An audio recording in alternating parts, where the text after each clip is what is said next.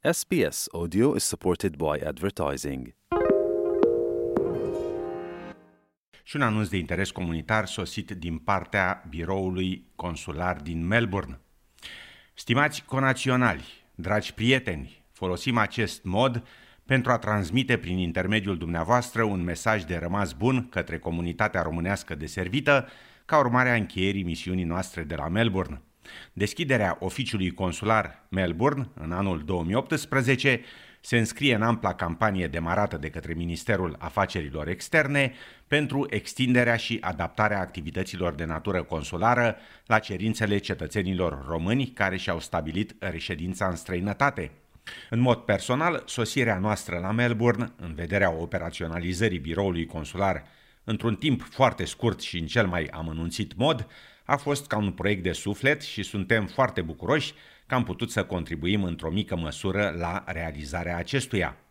Vrem să asigurăm comunitatea de români din Australia și Noua Zeelandă că de la momentul sosirii noastre în Australia și până în prezent am depus toate eforturile umane pentru a veni în întâmpinarea problemelor acestora cu o soluție conformă cu prevederile legale din România.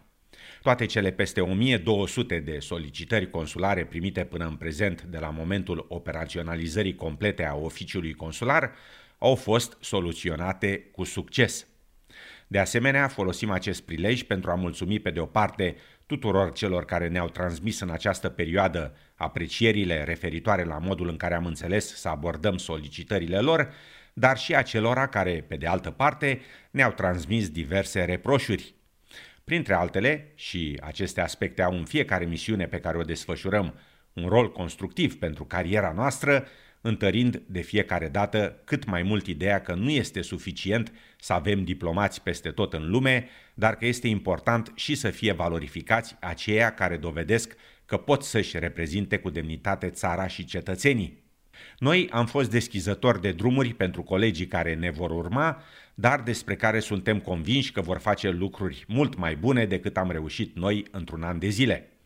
Nu în ultimul rând, dorim să adresăm în mod special mulțumiri domnului Nicolae Cojocaru din Melbourne pentru sprijinul acordat în vederea operaționalizării biroului consular, dar și acelora dintre dumneavoastră care ne-ați oferit o deosebită prietenie și colaborare pe întreaga perioadă a șederii noastre. În încheiere, dorim să transmitem românilor din această parte a lumii, atât de îndepărtată de România, să rămână recunoscători statului în care trăiesc și care i-a adoptat, dar mândri și fideli față de statul în care s-au născut. Cu aleasă considerație, Mihaela și Daniel Beșliu.